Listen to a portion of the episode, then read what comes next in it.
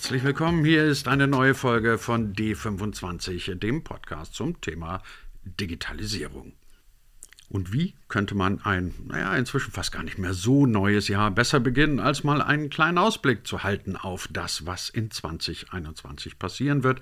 Genauer gesagt beschäftigen wir uns heute mit den Trends im Online- und Digitalmarketing. Und zu Gast haben wir zu diesem Thema jemanden, der es wissen muss, nämlich Björn Rade, Head of Digital Marketing bei der Telekom-Tochter T-Systems. Und mit ihm reden wir in einem kleinen Ausblick darüber, was man zum Thema digitales Marketing und Online-Marketing in diesem Jahr wissen sollte und müsste.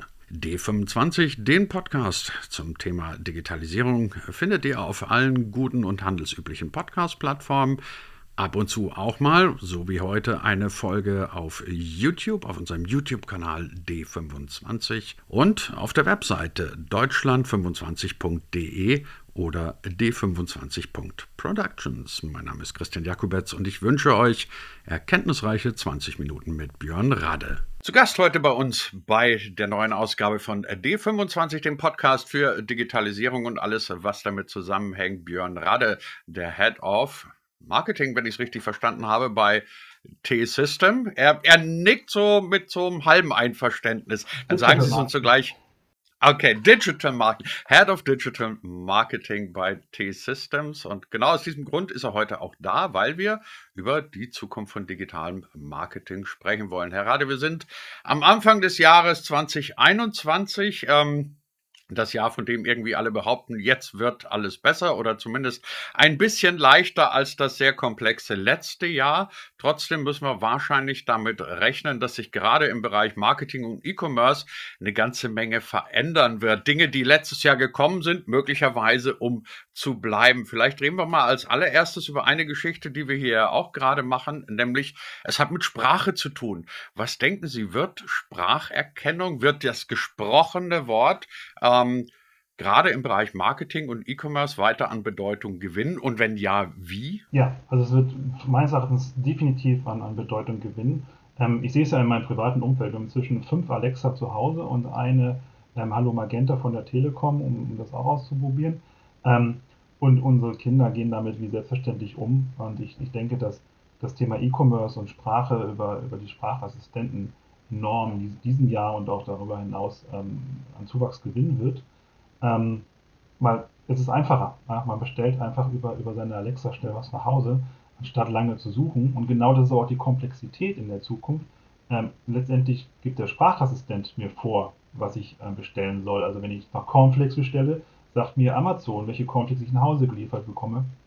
Und ich denke, das wird die Herausforderung im digitalen Marketing sein, genau dahin zu kommen, ähm, dass man genannt wird, wenn nach Cornflakes gefragt wird, dass dann tatsächlich Kellogg's kommt oder Jordans Country Crisp oder welche Cornflakes-Sorten sonst existieren. Das ist ja schon ein ganz erheblicher Unterschied zu dem, wie wir bisher suchen nach irgendetwas. Also wir gehen zu Google meistens, geben etwas ein, einen Suchbegriff und dann bekommen wir zigtausende Ergebnisse ausgeliefert. Jetzt wissen wir alle gut, irgendwas, was auf Seite 7 stattfindet, ist nicht mehr so wahnsinnig relevant, aber zumindest habe ich ja auf der ersten Seite so 10, 15 Suchergebnisse, aus denen kann ich dann wählen. Wenn ich per Sprache suche, bekomme ich ja im Regelfall nur ein einziges Ergebnis geliefert. Wie kann ich denn das hinbekommen, dass ich der eine bin, äh, der dieses Suchergebnis oder der von der Sprachsuche ausgeworfen wird? Und Zusatzfrage dann noch dazu, was bedeutet denn das dann künftig für alle die, die auf Platz zwei bis, bis zehn landen? Die sind dann draußen, oder? Ja, das, das ist eine sehr gute Frage. Also für mich gibt es zwei Möglichkeiten, in die Sprachassistentin reinzukommen. Das erste ist, dass man als Unternehmen mit seiner Webseite eine Frage beantwortet. Das sieht man ja häufiger heute schon. Wenn ich bei, bei Google eine Frage stelle, ähm, sehe ich sogenannte Rich Snippets, die mir dann diese Frage beantworten. Ähm, häufig ist das Wikipedia, weil Wikipedia eben viele Fragen beantwortet. Aber es gibt auch Unternehmensseiten, die Fragen beantworten können. Also wenn ich zum Beispiel nach ähm, einer guten WLAN-Verbindung suche oder nach dem neuesten Endgerät, dem iPhone, ähm, wo finde ich das denn oder welche Vor- und Nachteile hat das, gibt es Webseiten, die beantworten mir die Frage. Also Punkt 1 ist, meine Webseite muss eine Frage beantworten, um tatsächlich dann auch von Alexa oder von Siri ähm, ähm, herangezogen zu werden, um diese Frage zu beantworten.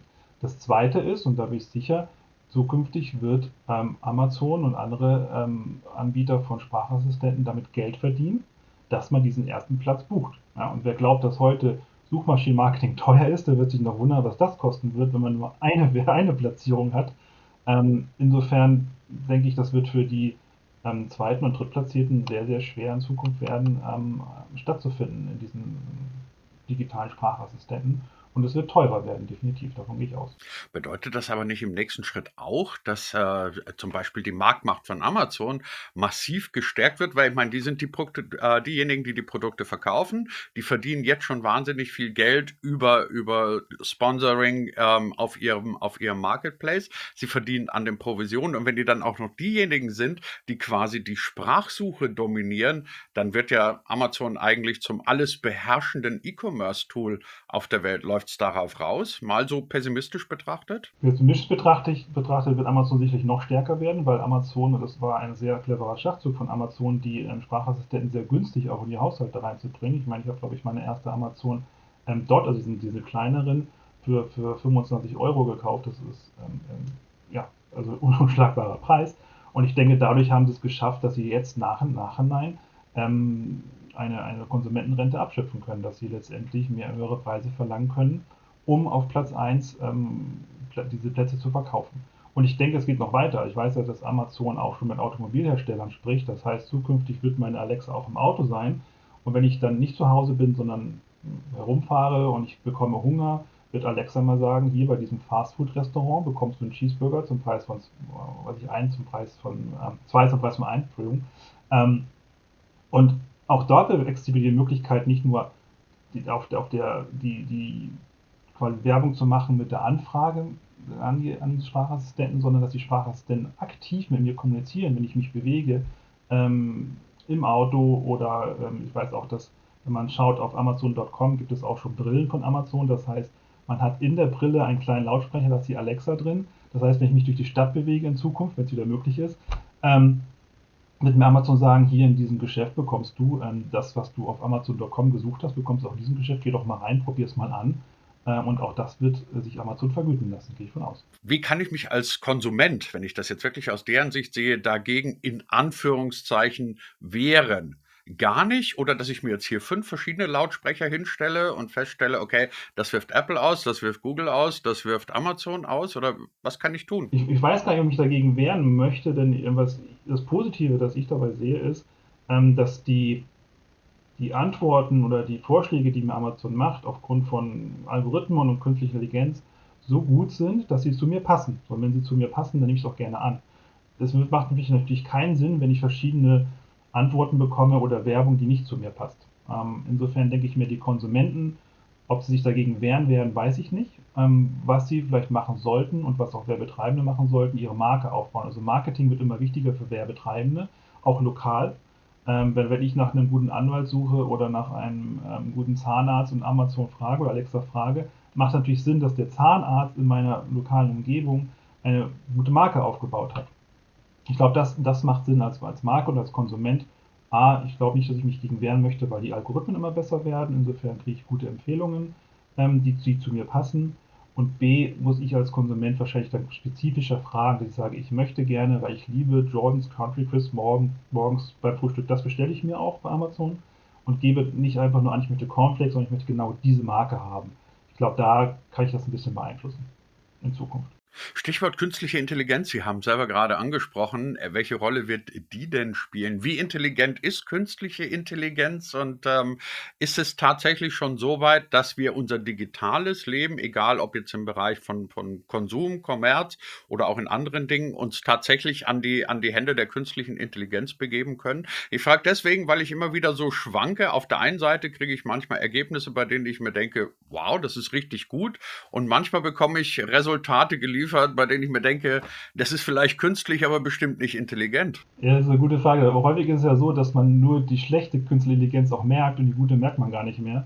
Ähm, das, das Gefühl habe ich, also teilweise, wenn ich ähm, auf, auf LinkedIn angesprochen werde, weiß ich, dass teilweise Bots dahinter stecken. Also künstliche Intelligenzen sprechen mich an, ähm, weil man merkt, wie plump es ist.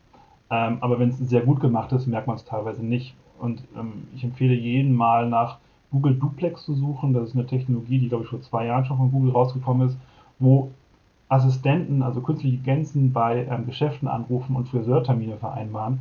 und der Friseur vor Ort merkt nicht, dass er mit einem Computer spricht. Also insofern gibt es auch schon künstliche Intelligenzen, Algorithmen, die so gut sind, dass Menschen das wahrscheinlich gar nicht merken. Und da stellt sich natürlich die Frage, muss ein Anbieter oder müssen Anbieter darauf hinweisen? Also sie sprechen gerade mit einem Computer, muss ich das tatsächlich wissen? An einer Hotline zum Beispiel oder muss ich es nicht wissen? Das ist eine, eine ethische Frage, glaube ich, die wir noch ein bisschen diskutieren müssen in der Gesellschaft. Aber ich denke, dass die Intelligenzen immer besser werden, die künstlichen, ähm, sodass wir es teilweise gar nicht mehr merken. Ist ja auch tatsächlich, wie Sie sagen, die Frage, muss ich das, ist das jetzt für mein Kauferlebnis oder was auch immer relevant, ob ich mit einem Computer rede oder möglicherweise mit einem äh, schlecht bezahlten Mitarbeiter einer Hotline, um das mal ein bisschen böse zu sagen. Gelegentlich habe ich im Übrigen den Eindruck, dass künstliche Intelligenzen heute schon die besseren Ergebnisse liefern als, ähm, sagen wir mal, nicht so ganz motivierte Mitarbeiter in einer Hotline. Gerade bei unserem nächsten Thema, über das wir, über das wir sprechen, muss ich, muss ich jetzt eine Mischung machen aus Disclaimer und, und ähm, wie soll ich sagen, und dem Hinweis, dass es möglicherweise was mit Schleichwerbung für mich selber zu tun hat. Ich habe ähm, im letzten Jahr, Gott sei Dank kann man über 2020 ja inzwischen sagen, das letzte Jahr, ähm, das letzte Jahr mit, mit ein paar Kollegen zusammen eine kleine Firma gegründet, die sich Hybrid 1 nennt und wir machen hybride digitale Bewegbildformate. Das ist im Prinzip eine ähnliche Geschichte wie das, was wir jetzt hier auch machen. Wir beide sitzen, Corona sei Dank, zu Hause im Homeoffice, können aber trotzdem von Angesicht zu Angesicht miteinander reden. Mein Eindruck, und wir beide hatten ja im kleinen Vorgespräch auch schon darüber gesprochen, mein Eindruck ist, ähm, das Thema bewegtes Bild wird immer wichtiger, möglicherweise auch beim Thema E-Commerce. Ähm, glauben Sie, dass wir das künftig erleben werden, dass der gute alte Home-Shopping-Sender vom Fernsehen ins Netz wandert und dass wir Verkaufsproduktion oder Home-Shopping im Bewegtbild, dass das zukünftig eine große Rolle im E-Commerce spielen wird? Ja, definitiv. Also wir sehen es, wir in Asien, da ist es ähm, schon sehr stark ähm, durchdrungen, dass, dass quasi Streamings ähm, auf, auf E-Commerce-Seiten stattfinden, wo Produkte angeteasert werden, wie es heute im, im Teleshopping stattfindet. Ähm, Amazon hat es getestet, ähm, teilweise mit, mit Prominenten, ähm, also mit Celebrities, die ein Produkt präsentieren ähm, auf, auf, auf der Amazon.com-Webseite. Ähm, ich denke, diese, dieses Format des Teleshoppings wird definitiv auf E-Commerce-Webseiten stärker stattfinden. Man kann on-demand quasi sich ein Produkt präsentieren lassen. Und was ich denke darüber hinaus, dass man mit, mit Virtual Reality auch virtuelle Shopping betreiben kann. Also man wird eine virtuelle wird eine VR-Brille aufsetzen, wird dann sich auf eine Webseite einloggen, wie man heute in ein Kaufhaus reingeht, wird vielleicht von einem Avatar begrüßt und der Avatar stellt ein paar Fragen und zeigt dann dann die richtigen Produkte. Also auch das kann ich mir gut vorstellen, dass dieses bewegte Bild ähm, sich anpassen wird an die Person, die gerade auf der Webseite sich befindet, sowohl virtuell, also mit Virtual Reality, als auch in der Realität. Also ich denke die Mischung aus Avataren, ähm, TV, also Streaming, Teleshopping, Übertragen ins Internet, das wird verstärkt stattfinden im E-Commerce. Und starten, also ich glaube, Amazon hat es sogar schon zur Weihnachtszeit gestartet. Also ich denke mir, das wird dieses Jahr ähm, verstärkt Einzug finden, auch in, in Deutschland und in Europa. Wie weit sind denn dort nach Ihrer Sicht Kunden und Unternehmen und natürlich letztendlich auch die Technik? Können die das alle schon? Wollen die das alle schon? Oder reden wir von Dingen, die vielleicht in drei, vier, fünf Jahren erst zum Standard werden können? Beim, beim Thema Streaming, also Präsentieren von Produkten, gehe ich einfach davon aus, dass, ähm, das finde ich grundsätzlich so, Technologie, die einfach ist, so war es ja damals beim iPhone, als es auf den Markt gekommen ist, jeder hat das iPhone verstanden, man musste sich nicht damit auseinandersetzen also Technologie, die einfach ist, die wird auch schnell adaptiert. Also ich denke, wenn ich das kenne vom, vom Teleshopping, von den damaligen Sendern, hieß es HS24 oder, oder QVC, ähm, da ist man es gewohnt. Also man weiß, wie Teleshopping funktioniert. Insofern wird man es auch auf E-Commerce-Webseiten ähm, sich einfach dran gewöhnen und relativ schnell nutzen. Bei Virtual Reality gibt es natürlich einige Herausforderungen. Ich brauche eine Brille, um ähm, tatsächlich Virtual Reality zu betreiben, oder ich muss mir so, so ein Card runterladen, da kann man iPhone reinstecken. Ähm, das glaube ich wird noch ein bisschen dauern. Aber das, was heute schon verfügbar ist ähm, und einfach andere Videoformate auf die Webseite gesetzt werden, das wird relativ schnell adaptiert werden. Und ich glaube auch, dass das zu einem weiterem Boost für, für E-Commerce führen wird. Jetzt würde ich von Ihnen natürlich nicht erwarten, dass Sie als Head of Digital Marketing von T-Systems möglichen Mitbewerbern oder anderen Unternehmen verraten, welche Strategien Sie in diesen Bereichen in den künftigen Jahren fahren sollen. Aber trotzdem mal so in die Allgemeinheit oder ganz allgemein an Sie gefragt, was denken Sie, wie können und müssen sich Unternehmen denn vorbereiten? Weil alles das, was Sie sagen, zieht ja letztendlich ganz massive Veränderungen nach sich. Das ist ja nichts, wo man mal so ein bisschen nachjustiert justiert, sondern wir reden ja letztendlich von reichlich vielen neuen Technologien, völlig neuen Möglichkeiten, völlig neuen Formaten. Halten Sie es für vorstellbar, dass man, dass man dafür ganze neue Abteilungen gründen muss? Oder ist es, ist es doch so, dass man sagt, naja, geht mal alle auf ein hübsches Seminar und dann könnt ihr das alle ganz gut. Ich weiß nicht, ob das Seminar hilft, aber ich kann einen kurzen Einblick geben, was wir bei T-Systems gemacht haben. Wir hatten letztes Jahr ähm, durch, durch Glück und Zufall auch ein wenig als unser Sales Kickoff noch stattfinden konnte im, im Januar, sehr viele unserer ähm, Seller, unserer Vertriebler gescannt. Also wir hatten ein, ein Gerät, mit dem man 360-Grad-Scans von den Personen machen konnte und konnte dann einen künstlichen Avatar erstellen. So, das war am Anfang eine Spielerei. Ähm, was wir aber dann gemacht haben, als die Pandemie losging, wir haben auch unsere, unser Innovation Center gescannt in München. So, das heißt, wir hatten auf einmal eine ein 3D Innovation Center und konnten in dieses 3D Innovation Center unsere Vertriebler reinsetzen als Avatar und haben dann unsere Kunden eingeladen, um in diesem Innovation Center Workshops durchzuführen. Und das hat super gut funktioniert. Also wir hatten sehr, sehr viele Workshops zum Schluss in, in diesen Innovation Center, in diesen Virtual Innovation Centern gehabt und konnten das auch im digitalen Marketing wieder nutzen, indem wir gesagt haben, hey, wir sind innovativ, ähm, macht doch mit uns einen, einen Workshop in, in unserem ähm, Innovation Center. Und ich denke, es muss gar nicht dieser große Schritt sein. Es, es reicht auch, in kleinen Schritten zu digitalisieren und dann langsam dorthin zu kommen. Ähm, und ich denke, dass mehr und mehr Unternehmen diesen Schritt einfach gehen müssen. Und für mich ist immer wichtig, im digitalen Marketing kleine Dinge zu pilotieren, auszuprobieren, ob es funktioniert und dann Schritt für Schritt aufzubauen und nicht das große Ding auf einmal zu, ähm, zu, zu starten. Und zu dem, was müssen Unternehmen machen und sich vorbereiten, ich glaube, und da ist Systems ja auch zu, ähm, ein Anbieter für, die Grundlagen zu schaffen. Also man braucht eine gute Infrastruktur, die muss ähm, stabil sein, sie muss schnell sein, man braucht Security, also wirklich die Systeme müssen, müssen sicher sein. Ähm, ich hatte, glaube gestern war es erst gesehen wieder, dass ähm, die Schulen wieder losgingen im Fernunterricht ähm, und das erste System wurde wieder gehackt. Also insofern auch da, wir, wir müssen, unsere Gesellschaft muss einfach sich bewusst sein, dass wir, wenn wir digitalisieren, auch an die Sicherheit denken, dass wir sicher unterwegs sind. Und ich denke dann, ähm, ja, können von alle Firmen profitieren. Also in kleinen Schritten und immer an die Sicherheit denken. Herr Rade, Frage zum Abschluss. Hat dann Corona ähm, mit all seinen negativen, unangenehmen, fürchterlichen Seiten, die es auf der einen Seite natürlich hat, nicht auf der anderen Seite etwas bewirkt, was wir in vielen, vielen Jahren von äh, Diskussionen über Digitalisierung nicht hinbekommen haben, nämlich das Thema Digitalisierung auf vielerlei Ebenen auf einmal anzuschieben, selbstverständlicher zu machen und sagen wir mal so, Dinge aus uns hervorzubringen, die wir möglicherweise ohne den Corona-Druck nicht geschafft hätten. Also ist das nicht ein Stück weit auch eine positive Entwicklung? Für mich definitiv. Ähm, ich möchte gerne einen Kollegen zitieren, der gesagt hat, wir sind momentan im größten Digitalisierungsprojekt der Menschheit. Ähm, Punkt. Ja, Punkt. Corona hat tatsächlich, hat das Ganze tatsächlich beschleunigt ähm, und uns ähm, Augen geöffnet, was möglich ist, wo wir uns hinentwickeln müssen und dass es geht. Ja, auch dieses Gespräch, was gerade stattfindet, digital, es funktioniert, es geht. Sicherlich, und das ähm, vermissen wir alle, ähm, Freunde zu treffen, Kollegen zu treffen, Workshops abzuhalten.